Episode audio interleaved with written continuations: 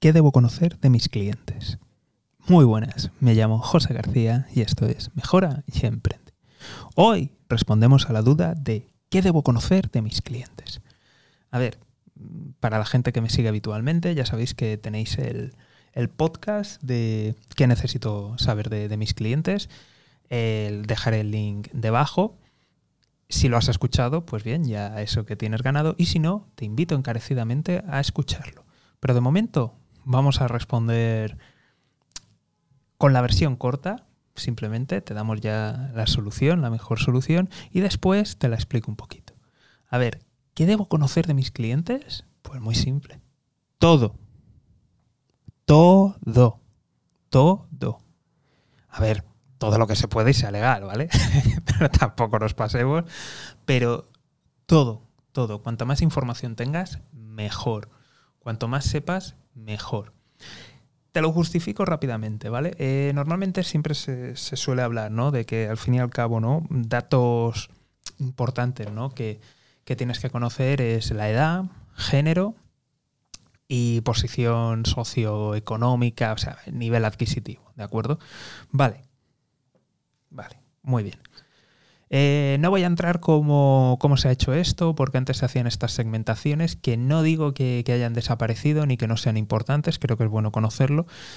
Pero, pero, pero, pero, pero, a día de hoy todo eso está más que superado y eso está demostrado empíricamente.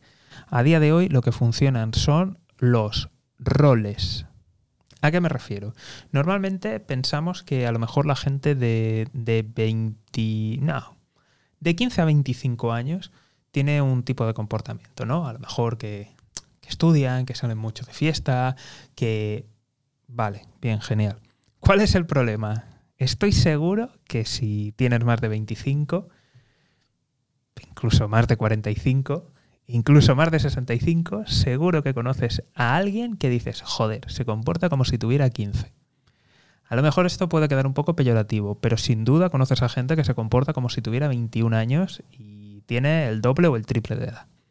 Vale, ¿a qué es debido todo esto? Y es que eh, la segmentación eh, antigua, la tradicional, eh, cada día se ajusta menos, porque tenemos diferentes estilos de vida, diferentes formas de vivir, ha habido pues muchas transformaciones y realmente ha habido muchas crisis económicas, entonces la vida cada día cambia más. Entonces no es lo mismo, podríamos pensar que una persona pues eh, llegada a determinada edad, pues tiene una estructura familiar, una serie de responsabilidades, cuando la realidad es que a lo mejor pues eso lo tenía a los veintipocos años o a los 30 y a lo mejor a los 40 pues se divorcia, no tiene trabajo, vuelve a vivir a casa de los padres, vuelve a estudiar para intentar reciclarse y, bueno, y esa persona pues no está encajando. Y cada día hay más gente que no encaja en todos esos patrones. Entonces lo que existe son agrupaciones de, de intereses y eso forman roles. Hay gente que es viajera, exploradora, eh, gente que es más conservadora, innovadora, hay gente que viaja más, menos. Entonces es muy importante intentar identificar cuáles son los roles concretos a los que tu negocio está impactando en mayor medida. Porque eso te puede dar una idea de exactamente dónde hacer publicidad, de qué mensajes van a calar y sobre todo, sobre todo eh, es eso, o sea, cómo, además del el lugar, también el tipo de mensaje que vas a hacer. El claro ejemplo, ¿no? El, el, fan del fútbol. Pues antes era un hombre de determinada edad y ahora pues puede ser cualquiera. Cualquiera puede ser un super fan radical del fútbol. Entonces, si a lo mejor tú estás atrayendo a, fans del fútbol, pues puede ser el lugar adecuado, ¿no? Y es el ejemplo que muchas veces pongo, el de los patrocinadores, ¿no? Un pequeño patrocinio y luego tú darle, pues eso, darle todo el movimiento en redes sociales, aunque no te lo dé, pero sí que te sirve para decir, mira, soy patrocinador oficial y eso te puede ayudar, ayudar porque estás en el sitio y luego también la forma en la que lo haces y el mensaje que utilizas.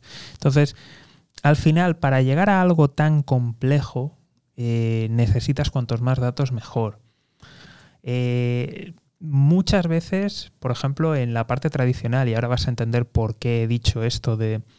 Eh, por qué te he dicho que en el podcast anterior las cosas necesarias y te he hablado, por ejemplo, de fecha de nacimiento y te he hablado del código postal. El código postal da una información brutal. O sea, da una información brutal en datos socioeconómicos y no necesitas preguntarle a la gente directamente, oye, ¿tú cuánto dinero ganas?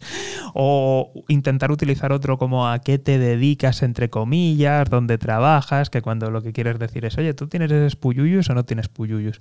Porque las cosas como son, los barrios, eh, al final la compra de una casa es una de las compras más importantes y acaba determinando muchas otras cosas, muchas otras cosas. Entonces, tú conocer el código postal te puede permitir dar esa información muy fácil. Luego tienes el dato de, la edad que, que, influye, no es un factor decisivo, pero evidentemente influye.